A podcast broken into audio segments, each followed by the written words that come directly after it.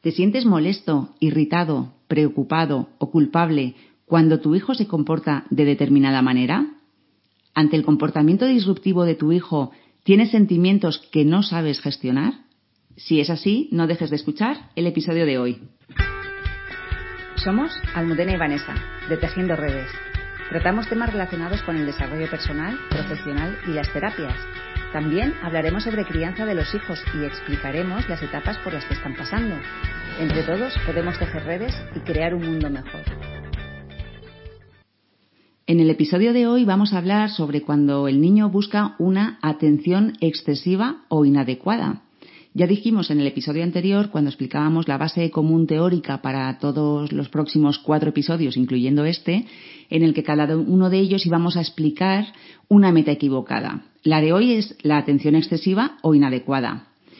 Y para poder entenderlo mejor es importante que escuches el episodio anterior, ¿vale? Ese, episodio donde dábamos los rasgos comunes de los comportamientos disruptivos y las creencias, bueno, todo lo que explicábamos. Para saber si tu hijo busca una mayor atención a través de su comportamiento disruptivo y qué puedes hacer para ayudarle a gestionar mejor sus emociones, primero tienes que fijarte en qué es lo que tú sientes ante su comportamiento. Y es ahí donde está la clave de lo que te puede estar queriendo comunicar a su manera, que suele ser de forma poco saludable para él y para su entorno, pero que es la única que sabe. Como habíamos dicho y como decimos muchas veces, no sabe que ni siquiera muchas veces lo que le está pasando y solamente siente un malestar interno y tiene que expresarlo de alguna manera. Así que cuando nuestro hijo tiene un mal comportamiento queriendo llamar nuestra atención, nosotros podemos sentirnos molestos, irritados, preocupados o culpables. Vamos a poner un ejemplo de una situación concreta y que vamos a utilizar en las cuatro metas equivocadas. Esta es la primera y en las tres siguientes vamos a poner el mismo ejemplo, el mismo hecho objetivo. Veremos cómo el hecho es el mismo, pero la manera de llevarlo a cabo es diferente y provoca en nosotros sentimientos y emociones diferentes. El hecho es que tu hijo no hace los deberes. Este es el dato objetivo.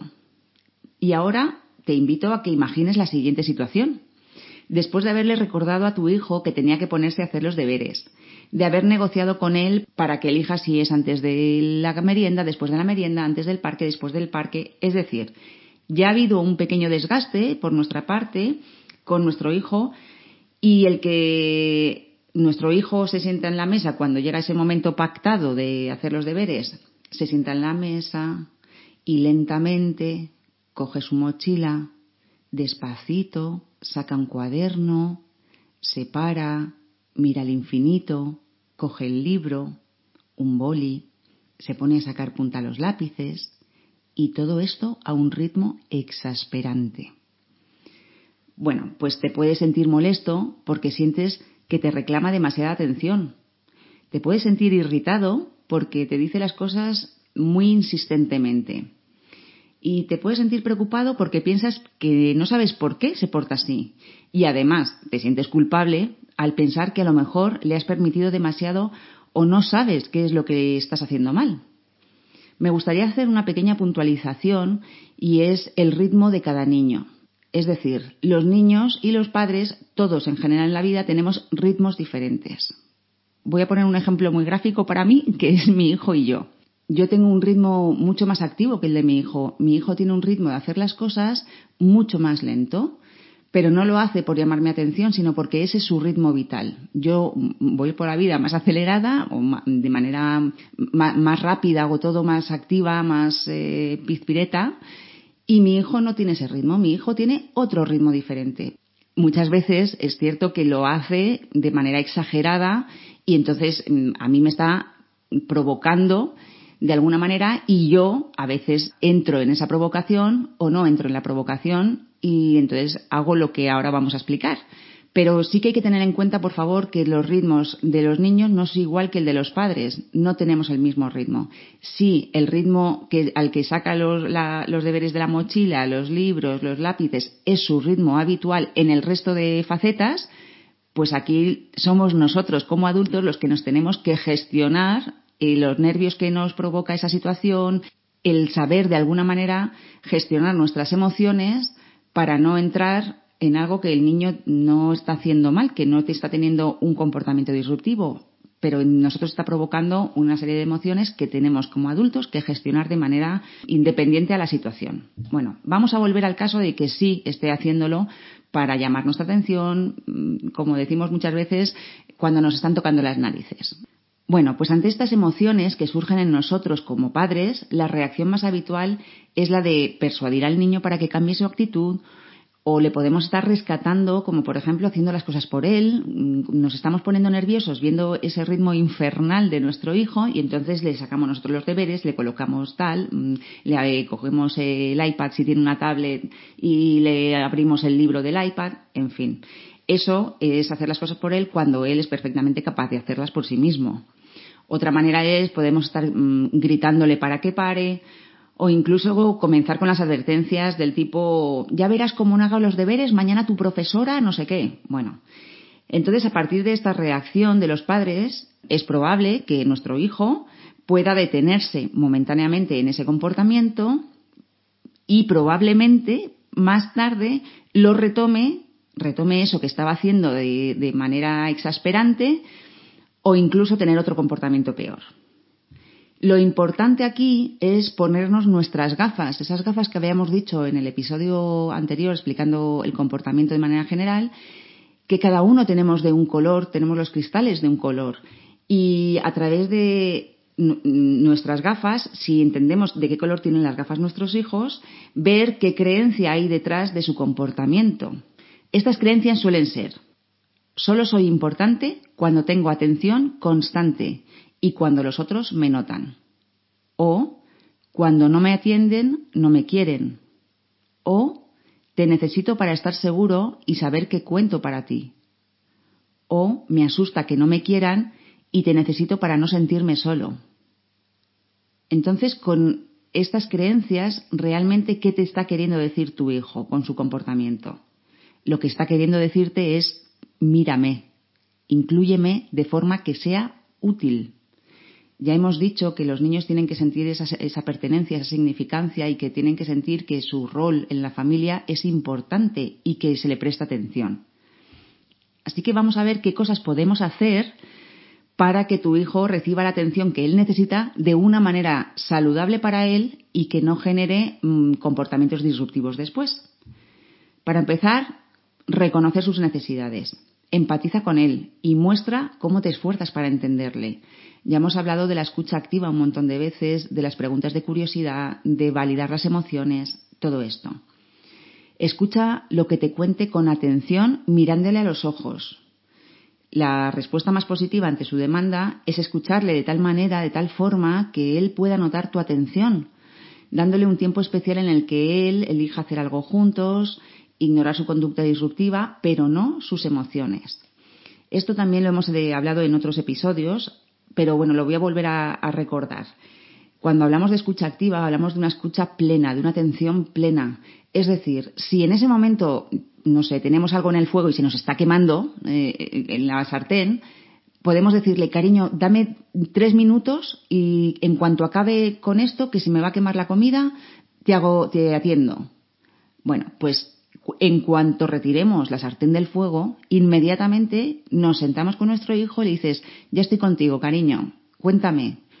En ese momento deja de existir el mundo. El mundo de alrededor se para. No hay móviles, no existen interrupciones de otros hermanos, de otro, de otro, del cónyuge, de otras personas. Es atención plena 100% a nuestro hijo.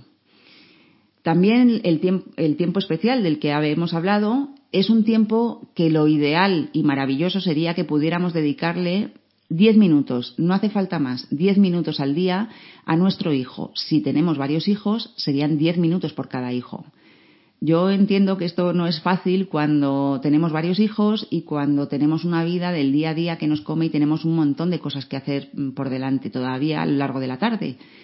Pero de verdad que hay que pensar que lo importante es la, salud emocional de nuestro hijo y que poner una lavadora o terminar la cena a tiempo a lo mejor no es tan prioritario como el que nuestro hijo se sienta mirado.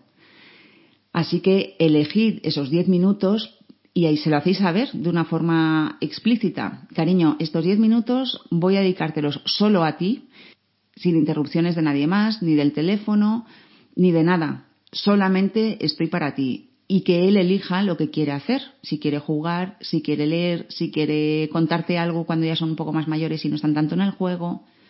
Otra cosa que se puede hacer es redirigir su atención, probar a hacer que tu hijo se implique en tareas útiles. Pídele que te ayude con tareas de la casa.